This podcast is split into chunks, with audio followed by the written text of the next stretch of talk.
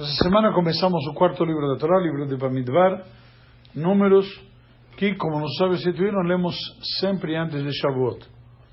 Procuramos, o calendário está montado assim. E uma das razões que nós estudamos semana passada, se alguém lembra, é para justamente interromper entre as maldições que limos semana passada e a outorga da Torá. Mas nos sábios nos dizem que também tem um outro sentido. Qual é esse sentido? O sentido é que quando nós lemos esta paraxá, a paraxá começa falando de quê? Bamidbar.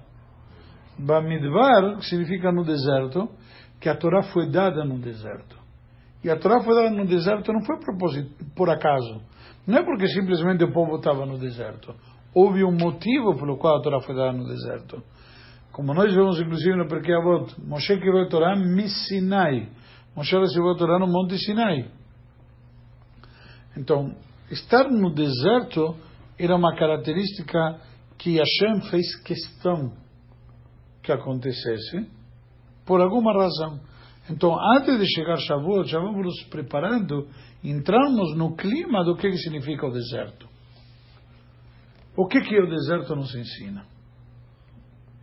O deserto, o deserto nos ensina que não tem dono. Um lugar que não tem, ninguém pode dizer esse lugar é meu. É deserto. Então, do mesmo jeito que o deserto não tem dono, a Torá não tem dono. Cada um pode vir e pegar, dizer é minha, eu quero.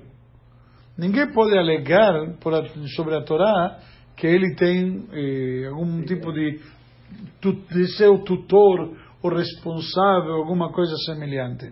Não, a Torá está ao alcance e disponível de cada um. Por quê? Porque não tem dono.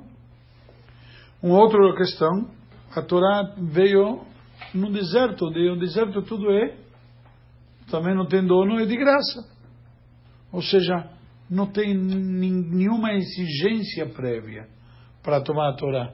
Tem um lugar, você vai alugar, o salão da sinagoga, por exemplo, estávamos falando agora há pouco sobre o tema, então você tem que respeitar certas condições, um contrato de, de, de locação, como quando você aluga uma, uma loja, um conjunto, qualquer coisa, você, nas condições que você recebe, você tem que restituir o bem. E assim por diante. Aluga um carro, aluga abastecido, tem que devolver abastecido. E assim, então, da mesma maneira, a Torá não tem pré-requisitos. Está aí, deserto. Uma outra característica que o deserto tem também, não pede pré-requisitos. Não tem que ser. Eu tenho que me preparar. Depende para onde vou, tenho que me preparar. Se vou numa festa black tie, vou me preparar. O Marcos vai num lugar hoje, o Mauro vai num lugar importante, vestiu até paletó. Para o Shiur não vende paletó. Nunca veio, pelo menos. Então, por quê? Porque tem que ir em algum lugar importante que provavelmente requer o paletó. E assim por diante. Você se prepara de acordo com as circunstâncias. De fato, quando você vai receber a Torá, não requer nenhum preparo. Só querer. Acabou. Então, Deus nos dá todas essas dicas quando já começamos, lemos esta paraxá. Neste ano, por exemplo, vai cair logo na, do sábado à noite, Shavuot. Mas se for um pouco mais distante, mesmo assim, a Torá nos dá essa característica, nos está nos preparando, porque sempre Bamidbar vai ser, por via de regra, no Shabbat anterior. A Parashá, na verdade, o livro inteiro, se bem Bamidbar significa no deserto, o livro inteiro trata do quê? A vida no deserto. Na verdade, do, da, sim, da vida do deserto, mas o censo do povo de Israel. Certo? Deus conta ao povo de Israel, por isso que chama Humasha Pekudim o, o livro das contas, da, da contagem, do censo, na verdade. E daí que inclusive os goianos chamam de números. Quando a gente denomina o livro, chamamos de números, fazendo alusão justamente a este conceito que o povo é, logo no início do livro, contamos o povo, e também no final do livro temos um, uma nova contagem. Então, é como se fosse um denominador comum no decorrer do livro. E quando fazemos a contagem, por exemplo, a nossa paraxá, contamos o povo de Israel e deixamos por separado a tribo de Levi, que merece um status especial, a Torá nos traz, com a função especial que eles teriam. E a Parashá nos traz também uma questão importante. A palavra é a formação. A formação do povo de Israel, como eles iam se deslocando no deserto. Eles eram em quatro grupos, certo? Como se fossem quatro blocos, cada bloco de três tribos, já uma tribo era a que encabeçava, ia com mais duas tribos, o que nós chamaríamos, tipo, na nossa linguagem, na frente, à direita, à esquerda e atrás. Na Torá fala de norte, sul, este, leste e oeste. E mais uma tribo, qual é? A tribo de Levi no meio, no centro, que é a tribo encarregada de levar, carregar os objetos sagrados do tabernáculo e o tabernáculo. Ok? Isso era uma forma de proteger essa tribo? Não, não era uma forma de proteger, era uma questão de honra. Um rei vai escoltado, não necessariamente por proteção, sino por honra. Hoje em dia o conceito do guarda-costas é uma questão de proteção, certo? Para poder eventualmente proteger a pessoa. A ideia aqui é a honra que todo o povo vai, entre aspas, giramos em torno do sagrado. E de fato, se você vai analisar, a nossa vida judaica também gira em torno do sagrado. A gente vai morar, quando procura um lugar onde morar, perto da sinagoga. A gente que seja de walk distance, como se diz, uma distância que dá para ir caminhando. Quando você vai morar, morar um andar que dá para subir. Exemplo digno e bonito, o Mauro aqui. Ele vestiu o paletó não para isso, mas o conceito que ele, tá, ele mudou de apartamento para quê? Para ficar numa distância mais próxima da sinagoga e num andar mais baixo, para poder justamente facilitar no Shabat. Já, tem pessoas que, ao contrário, perante a dificuldade, o que, que fazem? Param de frequentar. Ah, não vou descer, estou cansado porque depois tem que subir todos os andares, ou caminhar todas as quadras. Vou um exemplo bobo, esmo. Ou por problema de saúde. Sim, mas problema de saúde eventualmente também existe, mas estamos aqui na questão eh, espiritual. Problema de saúde eventualmente também. Se você mora mais perto e num andar mais baixo, também fica eventualmente mais acessível.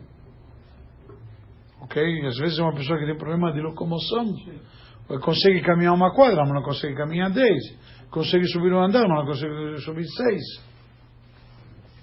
Sei lá. Ok? Então, o Yehudi, por, por natureza da necessidade, a gente se, se acostumou e se habituou e se ajeitou para quê? Para justamente podermos e merecermos ter uma vida judaica, então a gente, por isso que muitos diziam, Yehudi sempre vive em gueto. Não é que a gente vive em gueto, que a gente tem que estar próximo. Eu preciso ter a minha quitanda kasher perto de casa, o açougue kasher perto de casa, por uma questão de facilidade, já a vida já é complicada. A mesma coisa, preciso sinagoga, mikve, isso, aquilo, coisas que eu, coisas que eu preciso no, no meu dia a dia, então não adianta ir morar no Tucuruvi. Eventualmente vai ser mais barato. Pode ser mais calmo, mais sossegado. Estava comentando com o Marcos antes, um amigo da sinagoga que foi morar na Dia da Serra. Ontem à noite fui dar um shiur lá. Hum, e tinha umas 15, 16 pessoas que viram, viram, viram um shiur de Torá que moram por lá e fazem minyan, e vai ter agora minyan em Shavuot, e ficam acordados, e vão ter minyan os três dias seguidos, Shabbat e Shavuot. Não, foi muito bonito que Entendeu? fez, ele construiu... Ele e ele montou na casa dele uma sinagoga, com Sefer Torah, com Arona Kodesh, tudo. E na casa dele a sinagoga. E é ele, ele mesmo que prepara a comida. Então Shavuot vai ter pizza, que ele tem forno de pizza, e vai ter churrasco no almoço do segundo dia. Então, mandou até a programação, mostrou para o Marcos. É muito lindo tudo isso. Se você vê, puxa vida. Ou seja, ele por necessidade, porque ele trabalha lá naquela região, então ele tem uma necessidade eh, uma propaganda. Kabbalat Shabbat, sábado no almoço chulent, jantar massas. Domingo no almoço sushi, jantar pizzas. Segunda no almoço, churrasco. Falei, eu vou vir comer aqui, vou rezar na sinagoga. e... Isso não é do Shimon Brandão. Não. E olha aqui a propaganda de Shavuot, dos horários das rezas. Iscor, leitura da Torá, tudo. Sabe? É muito bonito. Tem campo para fazer filme. Entendeu? Eu, ó, olha as aulas. Ele teve que morar lá e ele vinha sempre. Por trabalho, ele trabalha em Jandira. Você vê que tem campo Olha, para fazer. olha a foto do que tem. É casal. muito maior que a aldeia da Serra. Olha a foto do sinagoga. Sim, mas é, é reformista. É reformista. Ele é Olha as fotos do Shiur de ontem. o rabino do Lula. Esse era uma coisa, aqui dá para ver. Era uma coisa, Shabimá para ler a Torá. Olha só. Na casa dele, ele fez na parte de baixo. E na garagem, onde teria que pôr os carros na, na garagem, ele montou o salão para fazer kiddush. E para os carros na rua. Olha, era uma coisa, isso aqui dá. Eu vi, muito lindo. Tá? Sabe, sabe? 10. Fiquei impressionado com o que ele fez. sabe, muito bonito. O que quis dizer com isso? É importante a gente levar em consideração, entre aspas, aquilo que a gente, como a gente leva a vida judaica. Então, lá no deserto, eles estavam girando em, em torno disso. Então, ele montou em torno dele. E quando precisa de manhã, essa pessoa leva alguns rapazes aqui de São Paulo, que passam Shabbat lá. Acho que já te convidou alguma vez, não? Baruch Hashem. Então, Realmente é atraente. Se ele convidar, ano que vem, quem sabe? eh, Mas você, você frequenta aqui há pouco tempo, não é? 10 anos? Como há pouco tempo? Eu não 10 lembro de você, Mauro. Tá bom. Eu não, Aí- Faz 10 anos. aí eu eu não lembro tanto tempo assim. acho que Faz 10 é muito anos. fácil, só olhando a contabilidade da sinagoga você vai descobrir. Não quer dizer nada. Ah, não quer dizer nada, tá bom? Vamos lá. Mas, voltando ao assunto, torno à nossa paraxá, e a forma, inclusive dizem os comentaristas, que a forma que o povo eh, avançou, essa formação, essa palavra que não me saiu agora, eu falei antes, a formação que eles se locomoviam no, no deserto é a mesma formação que aconteceu aonde? Quando os filhos de Jacob levaram o caixão de Jacob para ser enterrado na terra de Israel. E se vocês reparam, nós falamos que são 12 tribos de Israel. Se tem três de cada lado, quanto dá? 12. E uma no meio, que é a tribo de Levi. É que tem os filhos de Yosef. Treze. Então, como fica? A Levi não era contado, a Levi não era treze, Mas estamos contando no meio. Os filhos de Yosef fizeram duas tribos. Bravo. Não existe tribo de Yosef. O Yosef, quando veio a Yaakov eh, pedir a bênção antes de Jacob falecer, e ele levou os dois filhos que tinham nascido neste momento, que eram Menashe. Efraim e Menashe. Jacob abençoou eles. Efraim e Menashe, que Reuben, Shimon e Yuli. Efraim, Efraim e Menashe vão ser como Reuben e Shimon. O que, que significa? Do mesmo jeito que Reuben é uma tribo e Shimon é uma tribo, eu vou dar, entre aspas, o reconhecimento a teus dois filhos, com uma recompensa, vamos dizer. que, Ya- que Yosef conseguiu ter dois filhos dignos e educá-los no mesmo nível que os filhos de Jacob, Jacob falou, eles vão ter essa parte igual que os meus filhos. Hoje em dia, em português, nós diríamos seria como que um avô, uma pessoa antes de falecer está deixando o testamento em favor dos netos. Ele pulou uma geração. Isso aqui hoje em dia é comum, o Luiz deve conhecer melhor. Quando alguém está mal financeiramente está com o nome sujo, tudo mais, o que, que ele fala? Pai. Quando fizer o testamento, coloca tudo o nome das crianças diretamente. certo? Para blindar patrimônio. É? Salvar a parte disponível. Eh, não, isso não tem nada a ver, não está comprometido. É contabilidade separada, mas.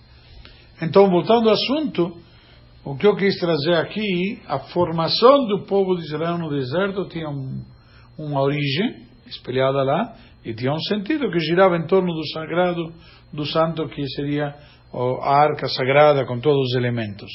E isso, inclusive, a Parashá, na, na semana que vem, nos vai dar mais em detalhes o que cada um do, da tribo de Levi tinha encomendado dele carregar, dele cuidar quando se locomoviam, etc.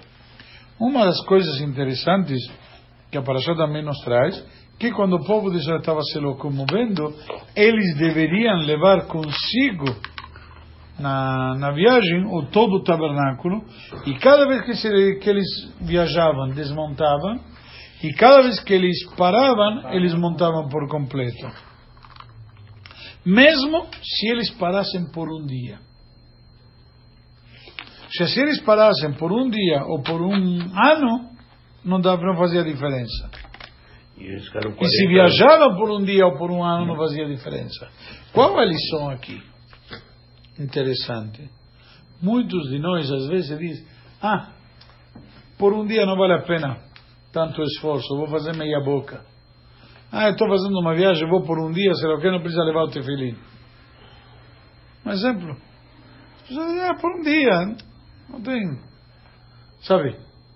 A Torá nos ensina aqui não, a duração não é o que conta. Você foi por um dia. Você parou um dia. Acabou. Se você parou um dia ou parou dez dias ou parou um ano, não faz diferença. Você tem que montar-se tudo, etc. Você precisa levar a vida do mesmo jeito. Então, não porque um dia você vai fazer meia boca. Ok? Mais uma questão importante. O, a Parashá nos falamos está ligada com Shavuot, pela data e pelo deserto. Dizem nossos sábios, quando nós falamos aqui sobre a, a contagem do povo de Israel, etc., nos, nos salienta que tem cada tribo tinha o quê? Tem líderes. Então a gente tem que saber que existem. Existem pessoas que têm que, de alguma maneira, liderar, têm que organizar o povo. Senão não pode ser uma anarquia. É necessário. Por isso que nos diz que tem ele crueldade, nesiei matotavotam. Então, simplesmente, Betchem eu ish, ish. Com vocês vai ter alguém de cada tribo. Por quê? Porque tem que ser alguém de vocês. Como vocês, com os mesmos interesses. Alguém que se preocupe com vocês, que zele por vocês. Então, a Torá nos ensina a dica de como tem que ser escolhido um líder. Ok? Como a gente vai escolher isso? E, e uma questão interessante, dizem nossos sábios no Midrash, como foi feito o censo? Jovens, a partir da casa A dos partir de- 20 anos. De 20 a 60 anos, quase todos assim, menos, menos os Levi. Menos os levinos. E como eram contados? Com a moedinha do meio shekel. Tem, um- tem opiniões, tem, na prática tem lugares, quando nos conta, diz, eh, que algumas são contadas a partir de, do nascimento, certo? De como se sabe que cada tribo, quantos bebês tinham, etc. Então, quando se faz a contagem, certo? E...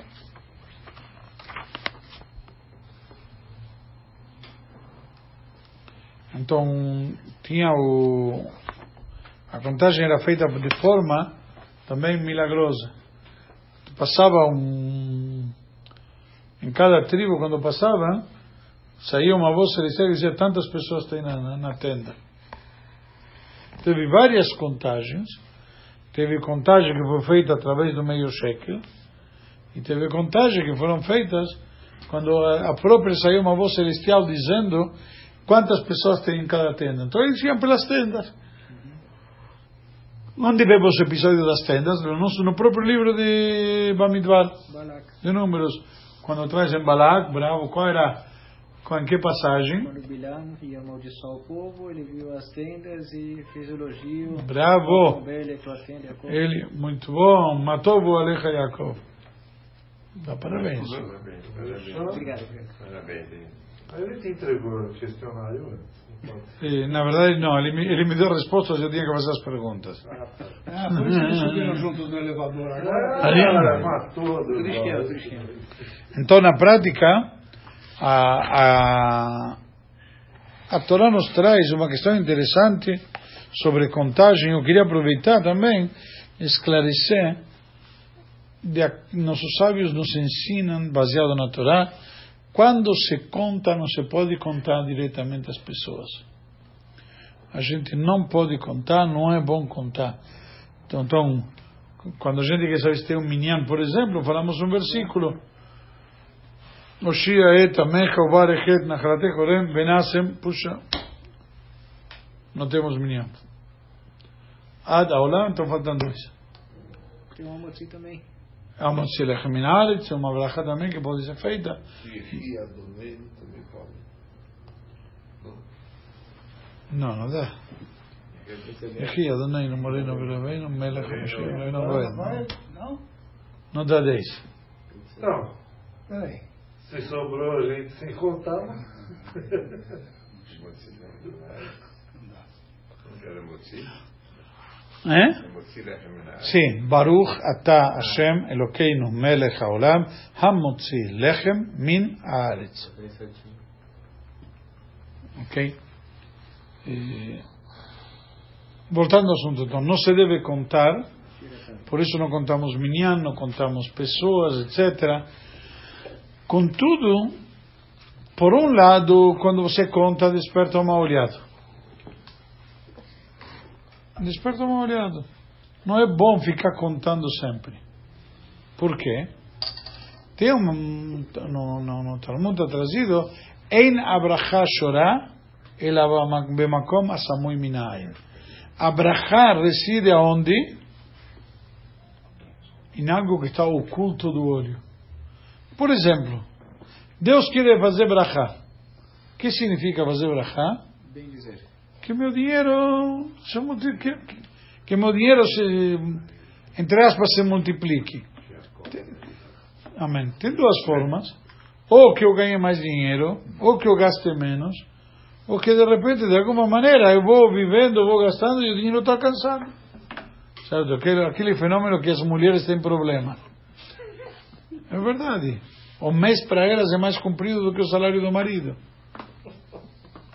então muitas vezes, quando a gente está algo contando constantemente, diz não sabe, você não dá chance de ter brachá. O que você quer ver o truque de mágica? Não tem graça. O truque não pode ser visto. Quando gente traz a brachá, você não pode estar olhando. Então não fica contando constantemente. Contudo, por que, que Deus conta o povo de Israel constantemente? Por quê? Constantemente? Como constantemente. Deus conta. Já temos várias vezes no deserto, Deus contou o povo de Israel. Mas depois, acontece? Sim, mas contou quando saíram do Egito, contou depois do pescado do becerro de ouro, contou antes de entrar na terra de Israel. Teve vários momentos nos quais Deus conta ao povo de Israel. Por quê? Qual é o sentido dessas contas?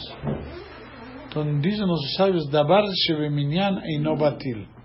Uma coisa que é contada não se anula. Ele quando é contado por unidade, ele adquire um valor especial. Por exemplo, eu compro uma dúzia de banana. Quando você compra uma dúzia de banana, você vai contar que tinha 12 bananas.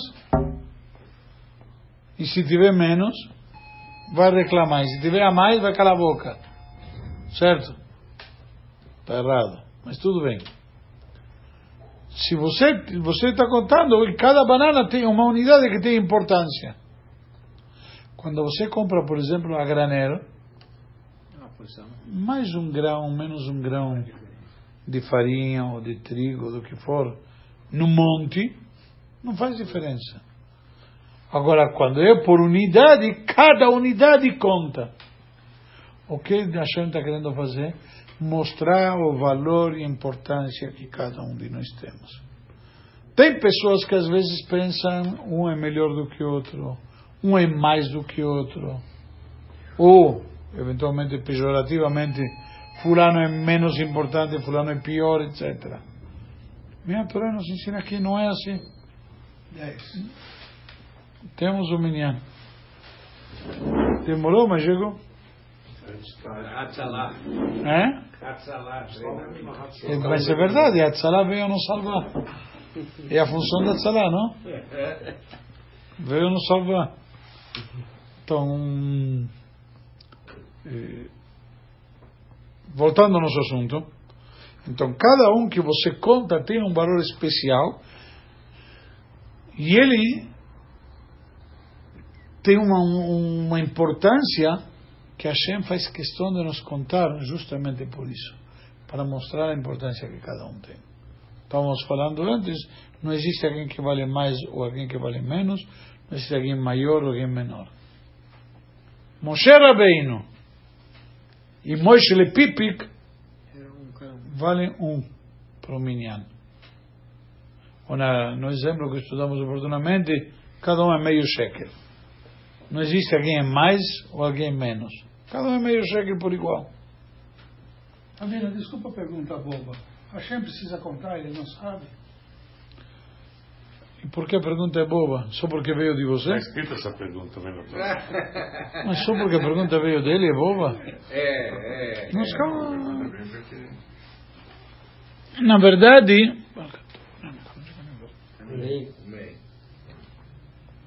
se você repara, nós acabamos de responder a pergunta que acabou de fazer.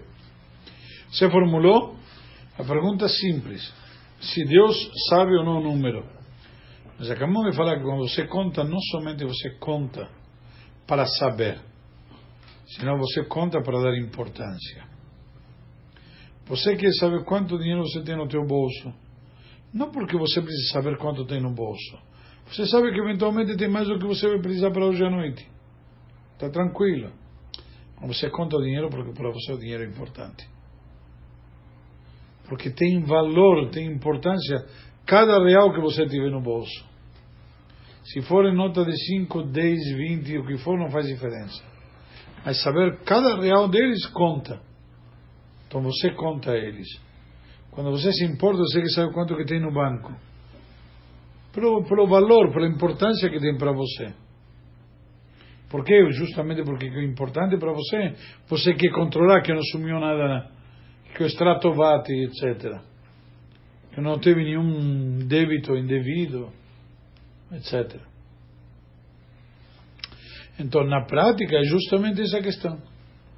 Não sempre você conta para saber o número, o resultado. Você conta para mostrar como que isso é importante para você, como isso é querido para você. É uma expressão de valorização. Eu quero saber quanto eu tenho, porque me importo com o que eu tenho, com quanto eu tenho. É justamente o exemplo que dimos antes. E a granel, mais uma gota ou mais um grão não faz diferença. Eventualmente. Mas quando é unitário, então Hashem, ao contrário, ele nos conta por quê? Para nos dar importância. Através disso, ele nos torna importantes. Porque cada unidade vale, cada unidade conta. Entendeu? Não é necessariamente para saber o resultado. E isso que Rashi comenta na Torá. Por que, que Deus nos conta constantemente? Justamente para exaltar a importância e o valor que temos. Então, contar denota essa importância, mas por causa que a gente, com todos, nos transformamos em importantes. Ok? Nós contamos agora 49 dias. Sim. Contamos. Tá? Isso denota a importância desse período De, até chegar. não somente do período, de cada dia do período. Porque não é somente o período como um todo, é cada uma das partes desse todo também.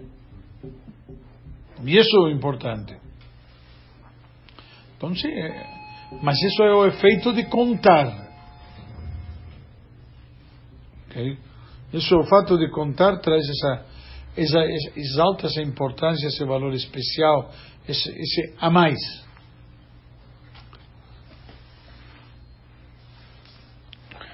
E por que que o tribo de Levi não é contado junto? Se acabamos de falar que todos somos iguais, ninguém vale mais do que ninguém. Quando a gente vai fazer o minyan, não faz diferença, são 10 Koanim, 10 Levim, 10 Israel, um pouco de cada um, não faz diferença. Minyan é minyan, certo? O quórum é o quórum. Então por que, que a Torá estabelece que a tribo de Levi não pode ser contado juntos? A idade é diferente. eles não se misturaram com o povo no pecado do bezerro de ouro. Não é, participar do bezerro de ouro. Participaram do bezerro de ouro. Essa é uma questão. Primeiro que dá, Rashi traz que dai legion shel melech é mérito, é um destaque especial para a legião do rei, a equipe de elite. Eles, é, eles que montavam o tabernáculo e Exato. o tabernáculo. Mas é, por isso digo, quando você tem um exército de todos os soldados, É a tropa de elite. todos os, mas a tropa de elite é destacada. O comando tem um, um destaque especial. Por quê? Porque eles são comando, são, são a tropa de elite, a, a expressão de ser tropa de elite já denota o destaque neles. Mas naqueles 600 mil, 600 mil e 603.550. e 50. Está contado os levitas? Não. Não? Não, Ah, então são 603.550 Mais. sem os levitas. exato. E são homens que contaram no segundo ano, Mais de 20 anos. com mais de 20 a 60 anos, Ou 60. no segundo ano da saída do Egito. Calcula você, Homens. fora mulheres, E as crianças e tudo. fora os menores de 20, os maiores de 60. Por isso que a gente sempre faz a conta de aproximadamente 3 milhões de pessoas saíram do Egito. Porque isso é- seria a quantia. Então 600 mil e não estão os, levitas, não estão crianças, não estão os velhos, Mulheres. mulheres. Por isso que mais ou menos 3 milhões. O número tem, um, tem uma certa lógica. Se você parte de 603.550 vezes 2, já te dá 1 milhão 207 mil e 100. Então, só entre homens e mulheres, para do- dobrar o número. Para crianças, adultos, etc., anciões. Ok? Vamos lá. Então, a, a tribo de Levi, eles merecem uma situação especial, um, todo um destaque especial, por quê? Porque a tribo de Levi tem um compromisso diferente. Eles são diferentes. Hoje em dia nós falamos um Cohen. Muitos pensam que o Cohen, tem restrições. Por exemplo, o que, que seria um Cohen que tem restrições? Eu vou falar daqui a pouco do Shavuot, Luiz. Tá bom tudo? Também, Então, o que, que significa a tribo de Levi tem, ou Cohen tem restrições? Não pode casar com uma divorciada, não pode ir no cemitério, etc., não pode se purificar, tem uma série de restrições. Mas na verdade, por quê?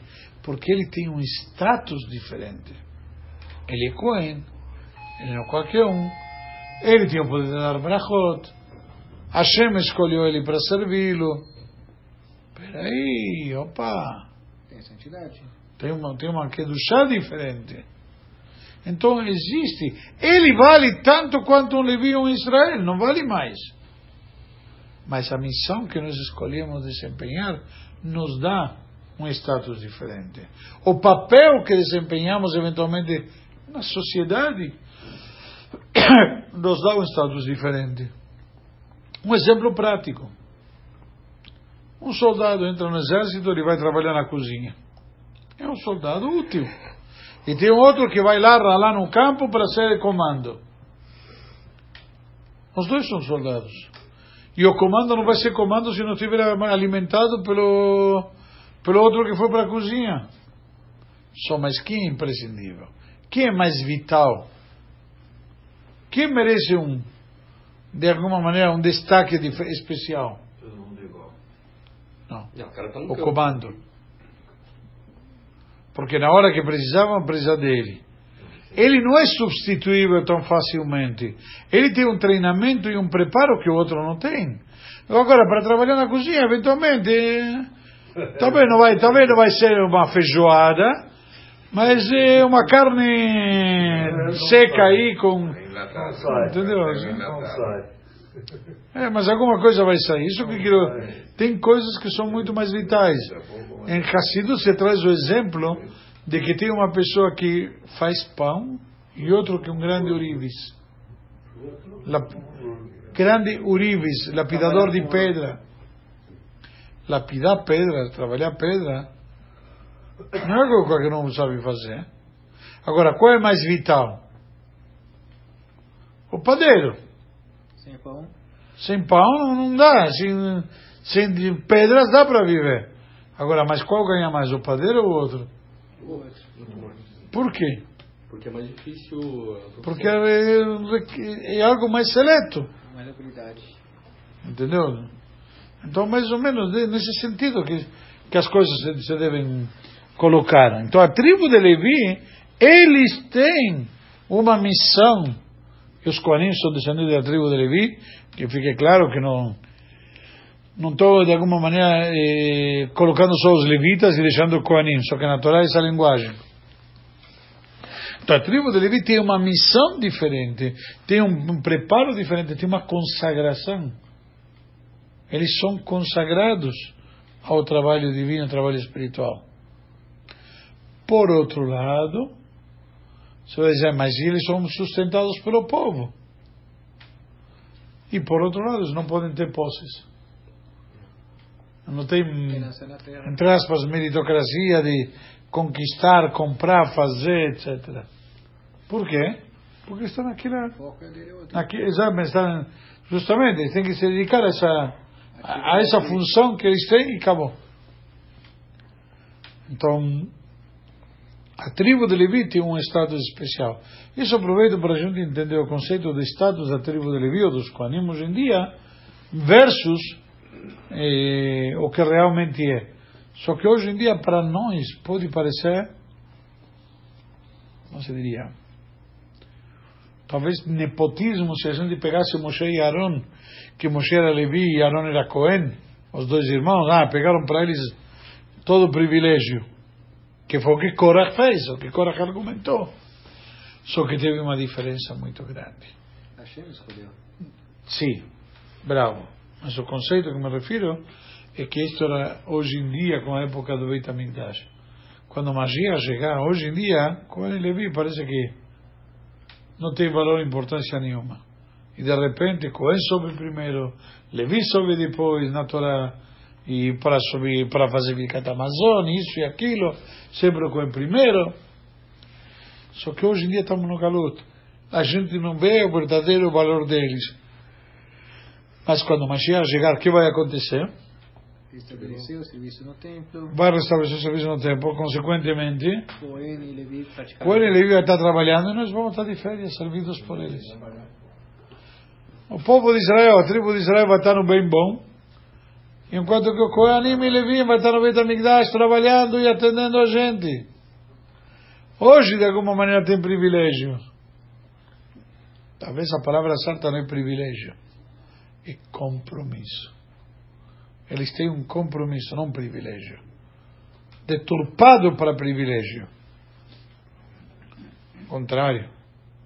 Quando o magia chegar, o Cohen vai dizer, ó, oh, dá uma assar para mim. E eu vou ter direito de dizer, sabe o que? Eu dou para outro que me atender melhor. é simples. Entendeu? Então, voltando ao assunto, a Torá nos traz que a tribo de Levi é separada e nós devemos saber que existe. Não é que a Kadosh Baruch faz discriminação, mas cada um tem a sua função. E conforme a função que cada um tem, eventualmente a Kadosh Baruch dá o posicionamento que tem e que lhe corresponde. Mais alguma dúvida, alguma pergunta sobre Shavuot, sobre Parashá? Quero falar sábado à noite de Shavuot. Dos primogênitos. Sim. Eu li evidente alguma coisa. Na Parashá fala que, bom, todos os primogênitos no Egito, a décima praga, todos os primogênitos morreram. Não, do Egito. Do Egito. Dos, egípcios. Menos um, sim. Então, teoricamente, quem deveria fazer o trabalho aqui no templo eram os primogênitos de todas as tribos. Sim. E Hashem trocou os primogênitos pelos Koanim. Só pelo, pelos Levi. Sim, pelos Koanim. Koanim. Baseado o quê? Porque do Brasil de ouro de novo? Na verdade tem o bezerro de ouro principalmente, que a Kadosh Baruch deu para eles uma posição de destaque. É, mas eles que conquistaram essa posição de destaque. Não é que Hashem deu, Hashem, recom... Hashem só recompensou. Reconheceu Reconheceu e recompensou, sim. os méritos. E Shavuot, nós vamos comemorar sábado à noite. Então, de Shabbat a Shavuot passamos sem a cerimônia de Avdalá, o Arvit e Arvit de Yom Tov. Não faz Abdalá. Calma, já vou, já vou explicar. O Arvit é Arvit de Yom Tov, só que acrescentamos um trecho especial, Batodieino, ok? No Arvit de Yom Tov, que separa do Shabbat. Por quê? Yom Tov é uma data sagrada, mas o nível de santidade de Yom Tov é um pouquinho menor que do Shabbat. É o Shloshah Reglaim, né? Shloshah regalim, Shalosh regalim. Então, foi, as mulheres acendem as velas depois do Yom Tov, depois de terminar o Shabbat, perdão, de uma chama persistente, e temos um Kiddush especial, no qual a gente, no Kiddush, faz a Avdalá também. Mas sem a vela. A vela está no lugar, não, a gente não pega ela na mão. Mas faz o. Faz o Borem Yareaesh, a Brachá faz. E o Bessamim. e o Não, Boré- Borem Bessamim não faz. Não faz Bessamim. De um. Não, não. Borem Bessamim não. Por quê? Porque quando terminou Shabbat, que sai a alma especial, você não caiu na realidade mundana, você foi para Yom Tov. Continua no status. Como se no seu Mas a estado. reza faz a reza completa do. Faz a reza de Arvit de Yom Tov. Certo, não, mas daí quando você vai fazer Abdalá, Não tem Avdalá, tem Kiddush. ah, só faz o Kiddush. Só Kiddush de Yom Tov. O Kiddush de Yom Tov, este Kiddush de Yom Tov, inclui a Avdalá. É uma Avdalá especial dentro do Kiddush. Esse Kiddush chama Yakneaz. Yain Kiddush Ner Avdalá Zman. Nós fazemos primeiro a brachá do Yain, do vinho. Depois Kiddush, que é o Kiddush de Yom Tov, exaltando o Yom Tov. E Chag Shavuot Azez, Mamatan Torateinu. E depois fazemos a brachá de Boret Meoreaesh.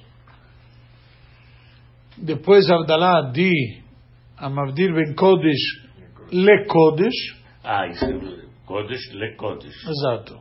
Que Deus dis- discerne entre um Kodesh e outro Kodesh, porque são Kodesh diferentes. E depois a brachá de Shechiano. Por quê? Porque é o novo Yom Tov. Mas a mulher já fez o Shehem no acendimento de vela, aí não faz o, outra vez o Shehem. Sim, a mulher não, que- mas é o Kiddush que faz o homem. É o- Então ele faz a de Shechiano no Kiddush. Mas se ele participou do acendimento de vela, Ele estava presente, mas não é isentado. muito bom.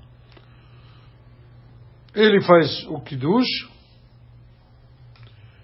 e com a Avdalá, etc. E come, se come normalmente. Ashkenazim costumamos comer carne. Isso a gente está falando de sábado à noite. Então. Eu estou falando sábado à noite, sim. Ashkenazim costumamos comer carne. Depois costumam ficar a noite inteira acordados. Tem shiur, aqui na sinagoga tem embaixo um cartaz com shiurim. Não vai ter saudade. Vai? Não vai ter saudade. Que Seudá? Xixi. José Shlishi. Seudá Shlishit a gente não vai fazer até estrategicamente porque Sim, sim, sim. não conseguimos, mas cada um pode fazer em casa. Sim, em casa. Cada um tem que fazer em casa. Aí o fazemos depois de se estuda a noite inteira. Se costuma na hora do alvorecer, depois do alvorecer, ir na mikve, como preparo para receber a Torá. E a gente tem o costume de ir dormir. A isso já são cinco, cinco e pouco. Eh, Costume de ir dormir para poder normalmente rezar normalmente no horário certo. É um, um costume, um hábito que tem um certo fundamento, melhor dormir para rezar do que rezar para dormir. Ou seja, faria continua. não se fala de Ashkenazim, também tem muitos que continuam, rezam cinco e pouco da manhã, e Já emenda. e já emenda, só que eu, eu participei uma noite de, que fiquei Cansativo. Para ler a Torá e a maioria das pessoas, a grande maioria está tá batendo a cabeça, está pescando. Fica complicado. De manhã se costuma no Shacharit, na leitura da Torá, ler os Dez Mandamentos. E uma vez que a leitura dos Dez Mandamentos representa a outorga da Torá, o momento que Deus nos dá a Torá, quando deu a Torá ao povo de Israel, o que, que aconteceu de especial? As na hora que a Torá, deu a lei. Então deu as leis de Kashrut, o povo se formou como nova, uma nova nação, de aí que se costuma comer laticínios, na manhã do primeiro dia. Fazemos Kiddush, e tomamos um, um Kiddush à base de laticínios, e acho que Sefaradim comem laticínios em geral, Ashkenazim fazemos o Kiddush com laticínios, depois se espera uma hora e aí comemos a saudade de Yom Tov com carne ainda de manhã. À tarde se reza Minchá. Já estamos agora no que seria este ano, domingo à noite, domingo à noite e segunda noite de Yom Tov. Arvid de Yom Tov também, por via das dúvidas, falamos Shechiano, que talvez a primeira noite não era Yom Tov e agora é Yom Tov, pela, pela dúvida do, do calendário. Estamos falando fora de Israel. E fazemos Arvid normalmente e o Kiddush e para a hora do Kiddush dentro do possível vestimos alguma roupa nova ou colocamos na mesa alguma fruta nova para poder fazer a brachá de Shechianu sem problema. Por quê? Porque talvez Yom Tov foi no dia anterior e o Shechianu que vamos fazer agora é desne- desnecessário. Então fazemos o Shechianu por uma roupa nova ou pela fruta nova e desta forma, com certeza, o Shechianu foi oportuno e apropriado. Terminando a noite, no dia seguinte temos Shacharit, e no Shacharit do segundo dia temos o hábito Ashkenazim de falar a oração de Iskor, em lembranças daqueles que não estão mais fisicamente entre nós e que faleceram há mais de um ano. Desculpe. Birkat Kohanim nos dois dias. Birkat Kohanim nos dois dias. Domingo e segunda. Domingo à noite não tem nada especial de comer. Pode ser livre. Ou tem que comer Acho carne. que nas costumam comer carne. Tá. Oh, baseado no ensinamento de que em Yom Tov devemos nos alegrar e o que nos alegra é comer carne. Então, carne é um principal motivo da alegria. E eu te falo isso como um argentino que entendo, entendo da matéria. Ok? Filim não se coloca nem domingo nem segunda. Só na terça. Não. Ah, não diga. Aí, uma questão importante também, queria aproveitar, não se fala Tahanon desde hoje até domingo 16. 12 dias. Ok? São 12 dias exatos, de hoje até domingo 16. Já domingo 16 voltamos a falar Tahanon normalmente. Ok? Por quê? Porque são seis dias, contando o, o segundo dia de Shavuot, que temos para compensar as oferendas de Shavuot, que não deu tempo de trazer no primeiro dia de Shavuot, então temos dias subsequentes, e como podemos trazer as oferendas, ainda tem esse espírito de Yom Tov de Shavuot, que se aprende de Pesach e de Sukkot, então por essa razão também que não se falará durante estes dias o Iskor. Perdão, o Tahanun. Perdão, está certo. Ok? Alguma dúvida? Então, que seja um Chag Sameach. E o Rebbe anterior costumava abençoar dizendo Sheyed Kabbalat Torah Besimcha Beprimiut. Que o recebimento da Torá seja com alegria e com interioridade. Que a gente possa interiorizar os ensinamentos e não seja entrou por um ouvido, saiu pelo outro, ou rebotou, etc., senão que possa penetrar dentro de nós.